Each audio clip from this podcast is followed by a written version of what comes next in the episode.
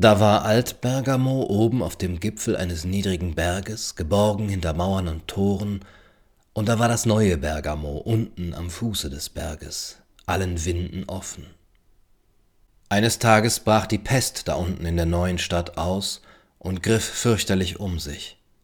Es starben eine Menge Menschen, und die anderen flohen fort über die Ebene in alle vier Ecken der Welt. Und die Bürger in Altbergamo zündeten die verlassene Stadt an, um die Luft zu reinigen, aber es half nichts, sie fingen auch an, oben bei ihnen zu sterben. Zuerst einer täglich, dann fünf, dann zehn und dann ein paar Dutzend, und als es seinen Höhepunkt erreicht hatte, noch viel mehr. Und die konnten nicht so fliehen, wie die in der neuen Stadt es getan hatten.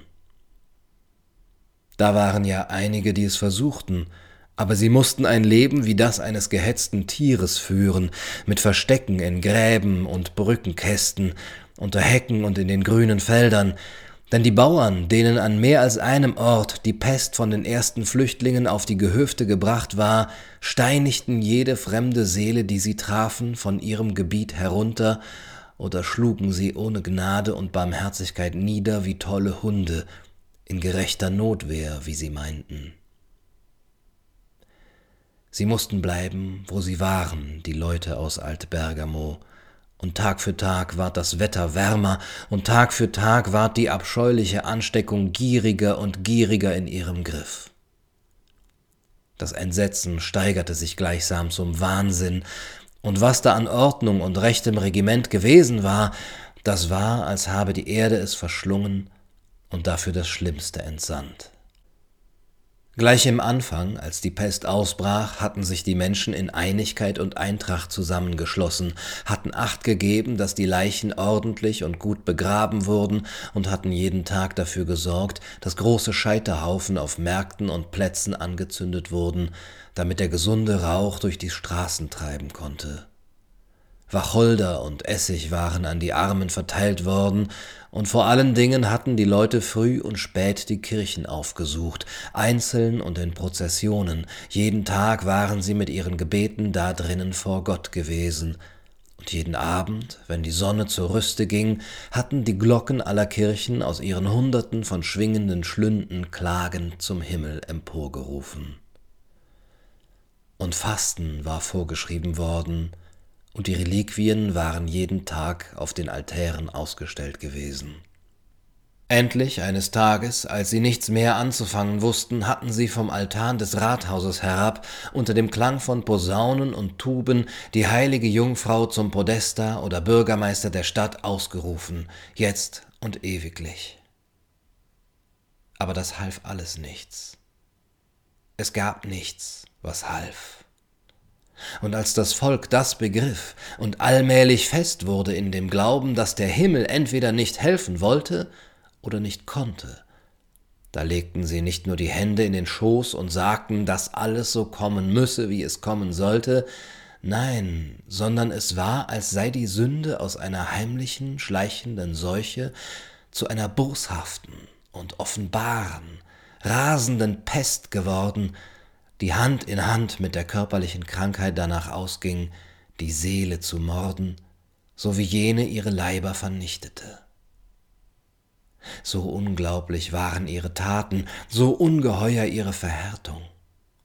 Die Luft war voll von Lästerung und Gottlosigkeit, von dem Stöhnen der Straßen und dem Heulen der Häuser, und die wildeste Nacht war nicht schwärzer von Unzucht, als ihre Tage es waren. Heute wollen wir prassen, denn morgen sind wir tot. Es war, als hätten sie das in Musik gesetzt, um es auf mannigfaltigen Instrumenten in einem unendlichen Höllenkonzert zu spielen.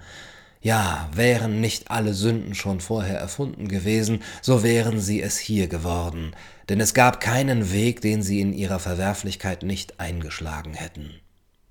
Die unnatürlichsten Laster blühten unter ihnen, und selbst so seltene Sünden wie Nekromantia, Zauberei und Teufelsbeschwörung waren ihnen wohl bekannt. Denn da waren viele, die vermeinten, bei den Mächten der Hölle den Schutz zu finden, den der Himmel nicht hatte gewähren wollen. Alles, was Hilfsbereitschaft oder Mitleid hieß, war aus den Gemütern geschwunden.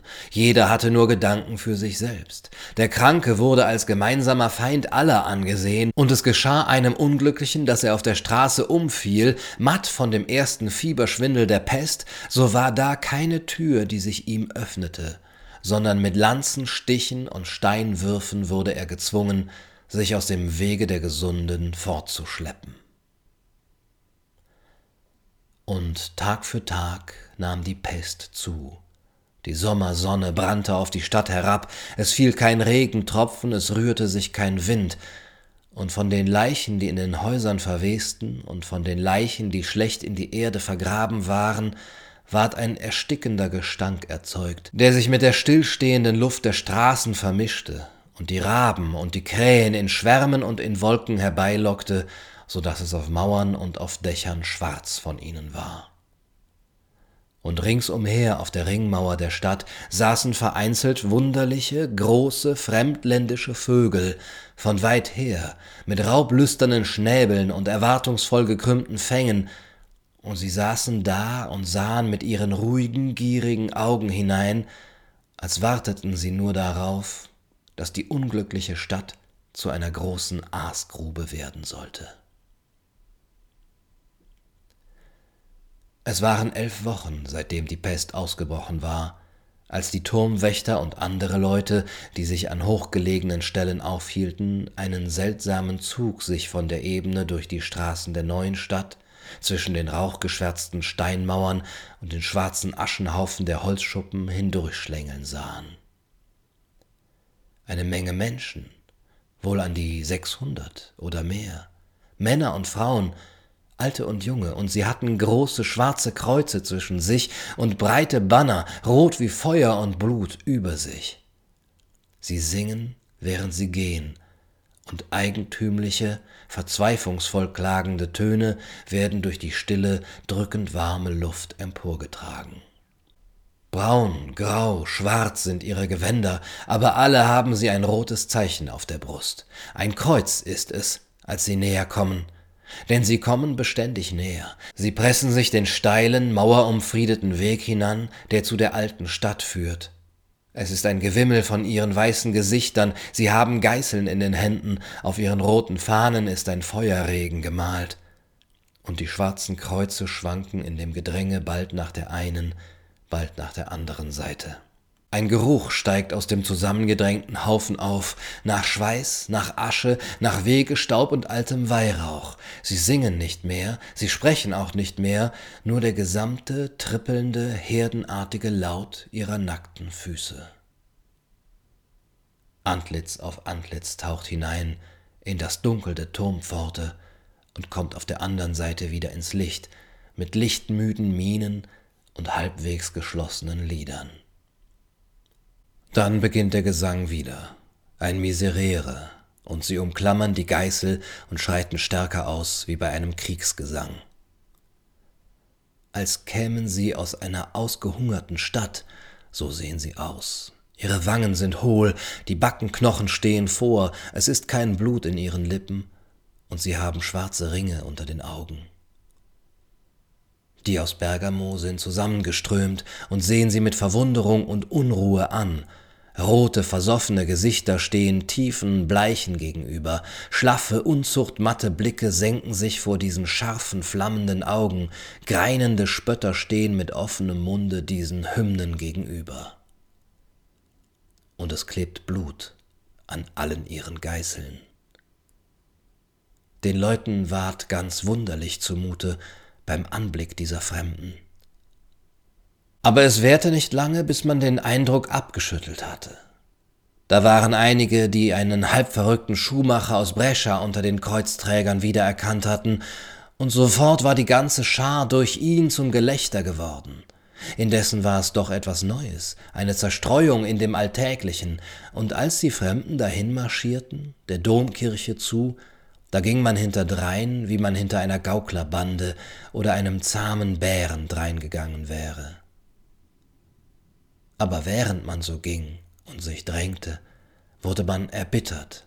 Man fühlte sich so nüchtern gegenüber der Feierlichkeit dieser Menschen, und man begriff ja sehr wohl, dass diese Schuhmacher und Schneider hierher gekommen waren, um einen zu bekehren, für einen zu beten und die Worte zu reden, die man nicht hören wollte. Und da waren zwei magere, grauhaarige Philosophen, die die Gottlosigkeit in ein System gebracht hatten, die reizten die Menge und hetzten sie so recht aus ihrer Herzenbosheit auf, so dass mit jedem Schritt, den sie sich der Kirche näherten, die Haltung der Menge drohender, ihre Zornesausdrücke wilder wurden, und es fehlte nicht viel, so hätten sie gewaltsam Hand an diese fremden Geißelschneider gelegt. Aber da öffnete, kaum hundert Schritt von dem Kirchenportal, ein Wirtshaus seine Türen, und eine ganze Schar von Zechbrüdern stürzte heraus, der eine auf dem Rücken des andern, und sie stellten sich an die Spitze der Prozession und führten sie singend und brüllend an mit den lächerlichst andächtigen Gebärden, ausgenommen einer von ihnen, der die grasbewachsenen Stufen der Kirchentreppe bis oben hinauf Rad schlug. Da lachte man ja, und alle kamen friedlich in das Heiligtum hinein. Es war wunderlich, wieder da zu sein, durch diesen großen, kühlen Raum dahinzuschreiten, in dieser Luft, die so scharf war von dem alten Qualm von Wachslichtschnuppen, über diese eingesunkenen Fliesen, die der Fuß so gut kannte, und über diese Steine, mit deren verschlissenen Ornamenten und blanken Inschriften der Gedanke sich oft abgemüht hatte. Und während sich nun das Auge halb neugierig, halb mißmutig in dem weichen Halblicht unter den Wölbungen zur Ruhe verlocken ließ, oder hinglitt über die gedämpfte Buntheit von bestaubtem Gold und eingeräucherten Farben, oder sich in die wunderlichen Schatten der Altarwinkel vertiefte, da stieg eine Art Sehnsucht auf, die nicht niederzuhalten war. Währenddes trieben die aus dem Wirtshaus ihr Unwesen oben am Hauptaltar selber, und ein großer und kräftiger Metzger unter ihnen, ein junger Mann, hatte seine weiße Schürze abgenommen und sie sich um den Hals gebunden, so dass sie wie ein Mantel an seinem Rücken herabhing, und so hielt er da oben Messe ab mit den wildesten, wahnwitzigsten Worten voll Unzucht und Lästerung und ein ältlicher, kleiner Dicksack, behende und flink trotz seiner Beleibtheit, mit einem Gesicht wie ein abgezogener Kürbis, der war Messner und respondierte mit allen den liederlichsten Liedern, die im Lande gangbar waren. Und er kniete und er knickste und kehrte dem Altar das Hinterteil zu und läutete mit der Glocke wie mit einer Narrenschelle und schlug mit dem Räucherfass ein Rad um sich, und die anderen Betrunkenen lagen, solang sie waren, auf den Altarstufen, brüllend vor Lachen und hicksend vor Trunkenheit. Und die ganze Kirche lachte und juchheite und spottete über die Fremden und rief ihnen zu, gut Acht zu geben, damit sie klug daraus werden könnten, wofür man ihren Herrgott hier in Altbergamo halte. Denn es war ja nicht so sehr, weil man Gott etwas anhaben wollte, dass man über die tollen Streiche lachte, sondern weil man sich darüber freute, welch ein Stachel im Herzen diesen Heiligen jede Gotteslästerung sein musste. Mitten im Schiff hielten sich die Heiligen, und sie stöhnten vor Qual, ihre Herzen kochten in ihnen vor Hass und Rachedurst, und sie flehten mit Augen und Händen empor zu Gott, dass er sich doch für all den Hohn, der ihm hier in seinem eigenen Hause erwiesen wurde, rächen wolle. Sie wollten so gern zusammen mit diesen Vermessenen zugrunde gehen, wenn er nur seine Macht zeigen wolle. Mit Wollust wollten sie sich von seiner Ferse zertreten lassen, wenn er nur triumphieren wolle. Und das Entsetzen und Verzweiflung und Reue, die zu spät kam, aus allen diesen gottlosen Mündern herausschreien möchten und sie stimmten ein Miserere an, das in jedem Ton klang wie ein Schrei nach dem Feuerregen, der auf Sodom herabfiel, nach jener Macht, die Simson besaß, als er die Säulen im Hause der Philister umfasste. Sie flehten mit Singen und mit Worten, sie entblößten die Schultern und flehten mit ihren Geißeln. Da lagen sie kniend, Reihe an Reihe, bis an die Hüften entblößt und schwangen die gestachelten Strickknoten über ihren blutrünstigen Rücken. Wild und rasend hieben sie drein, so dass das Blut in Tropfen von den pfeifenden Geißeln fiel. Jeder Schlag war ein Opfer für Gott. Dass sie doch anders schlagen, dass sie sich doch in tausend blutige Stücke zerreißen könnten, hier vor seinen Augen. Dieser Leib, mit dem sie gegen seine Gebote gesündigt hatten, der sollte gestraft, gemartert, zunichte gemacht werden, damit er sehen könne, wie sie es hassten, damit er sehen könne, wie sie zu Hunden wurden, um ihm zu gefallen geringer als Hunde unter seinem Willen, das niedrigste Gewürm, das den Staub unter seiner Fußsohle fraß. Und Schlag auf Schlag, bis die Arme niederfielen oder der Krampf sie in Knoten zusammenknüpfte. Da lagen sie, Reihe an Reihe, mit Wahnsinn funkelnden Augen, mit Schaumwolken vor den Mündern, das Blut an ihrem Fleische herabrieselnd. Und sie, die dies ansahen, fühlten auf einmal ihre Herzen klopfen, merkten die Wärme in ihre Wangen steigen und hatten Mühe zu atmen. Es war, als ob etwas Kaltes sich unter ihrer Kopfhaut strammte, und ihre Knie wurden so schwach. Denn dies packte sie, da war ein kleiner Wahnsinnspunkt in ihren Gehirnen, der diesen Wahnsinn verstand.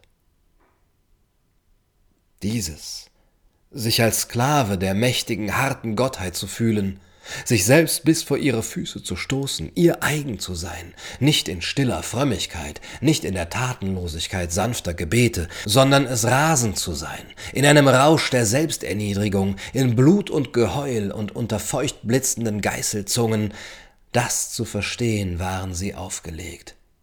Selbst der Metzger ward stille, und die zahnlosen Philosophen duckten ihre grauen Köpfe vor den Augen, die sie um sich her sahen und es wurde ganz still da drinnen in der Kirche. Nur ein leises Wogen ging durch die Menge. Da erhob sich einer unter den Fremden, ein junger Mönch, und sprach. Er war bleich wie ein Leintuch, seine schwarzen Augen glühten wie Kohlen, die im Begriff sind zu erlöschen, und die düsteren, schmerzerhärteten Züge um seinen Mund waren, als seien sie mit einem Messer in Holz geschnitten und nicht die Falten in dem Gesicht eines Menschen. Er streckte die dünnen, abgezehrten Hände im Gebet gen Himmel empor, und die schwarzen Kuttenärmel glitten um seine weißen, mageren Arme herab. Dann sprach er. Von der Hölle sprach er, davon, dass sie unendlich sei, wie der Himmel unendlich ist, von der einsamen Welt der Qual, die ein jeder der Verdammten zu durchleiden und mit seinen Schreien anzufüllen hat. Seen aus Schwefel seien dort, Felder aus Skorpionen, Flammen, die sich um ihn legten, wie sich ein Mantel legt, und stille, verhärtete Flammen, die sich in ihn hineinbohrten wie das Blatt eines Spießes, das in einer Wunde herumgedreht wird.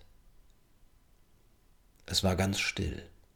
Atemlos lauschten sie auf seine Worte, denn er sprach, als habe er das mit seinen eigenen Augen gesehen, und sie fragten sich selbst, ist dieser nicht einer der Verdammten, der aus dem Rachen der Hölle zu uns heraufgesandt ist, um für uns zu zeugen?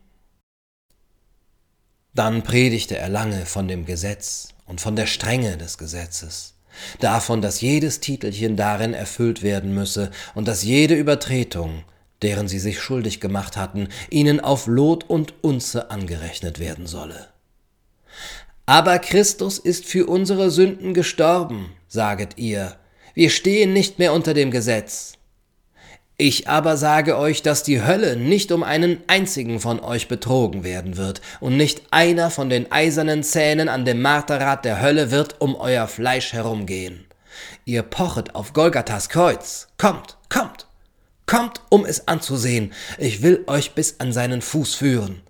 Es war an einem Freitag, wie ihr wisset, dass sie ihn durch eines ihrer Tore hinausstießen und das schwerste Ende eines Kreuzes auf seine Schultern legten und es ihn bis an einen unfruchtbaren und kahlen Lehmhügel außerhalb der Stadt tragen ließen, und sie liefen in Haufen mit und rührten den Staub auf mit ihren vielen Füßen, so dass es wie eine rote Wolke über der Stätte lag.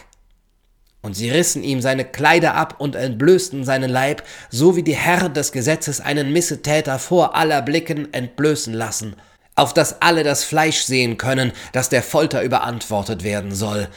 Und sie warfen ihn auf das Kreuz nieder, so dass er lag, und streckten ihn darauf hin und schlugen einen Nagel aus Eisen durch jede seiner widerstrebenden Hände und einen Nagel durch seine gekreuzten Füße. Mit Keulen schlugen sie die Nägel ein, dicht bis an den Kopf. Und sie richteten das Kreuz in einem Loch in der Erde auf, aber es wollte nicht fest und gerade stehen, und sie rückten es hin und her und trieben Keile und Pflöcke rundherum ein, und die, so das taten, zogen ihre Hüte ins Gesicht hinein, auf dass nicht das Blut seiner Hände ihnen in die Augen tropfen sollte. Und er dort oben sah auf die Soldaten herab, die um seinen ungenähten Rock spielten, und auf diese ganze heulende Menge, für die er litt, auf dass sie erlöset werden könne. Und es war nicht ein mitleidiges Auge in der ganzen Menge. Und die da unten sahen wieder zu ihm auf, der leidend und schwach dort hing, Sie sahen auf zu dem Brett über seinem Haupte, auf dem geschrieben stand, der Juden König. Und sie verspotteten ihn und riefen zu ihm hinauf, Du, der du den Tempel niederreißest und ihn in drei Tagen wieder aufbauest, hilf dir nun selber. Bist du Gottes Sohn, so steig herab von diesem Kreuz. Da ward Gottes eingeborener Sohn in seinem Sinn erzürnt und sah, dass sie nicht der Erlösung wert waren, die Mengen die die Erde anfüllen. Und er riss seine Füße über dem Kopf des Nagels aus, und er ballte seine Hände um die Nägel in den Händen und zog sie heraus, so dass sich die Arme des Kreuzes wie ein Bogen spannten. Und er sprang auf die Erde herab und riss sein Gewand an sich, so dass die Würfel über den Abhang von Golgatha herabrollten. Und er warf es um sich mit dem Zorn eines Königs und fuhr zum Himmel auf. Und das Kreuz blieb leer stehen, und das große Werk der Versöhnung ward niemals vollbracht. Es gibt keinen Mittler zwischen Gott und uns. Es ist kein Jesus für uns am Kreuz gestorben. Es ist kein Jesus für uns am Kreuz gestorben. Es ist kein Jesus für uns am Kreuz gestorben. Er schwieg. Bei den letzten Worten hatte er sich über die Menge vorgebeugt und sowohl mit Lippen als auch mit Händen gleichsam seinen Ausspruch über ihre Häupter herabgeschleudert, und es war ein Stöhnen von Angst durch die Kirche gegangen, und in den Winkeln hatten sie angefangen zu schluchzen.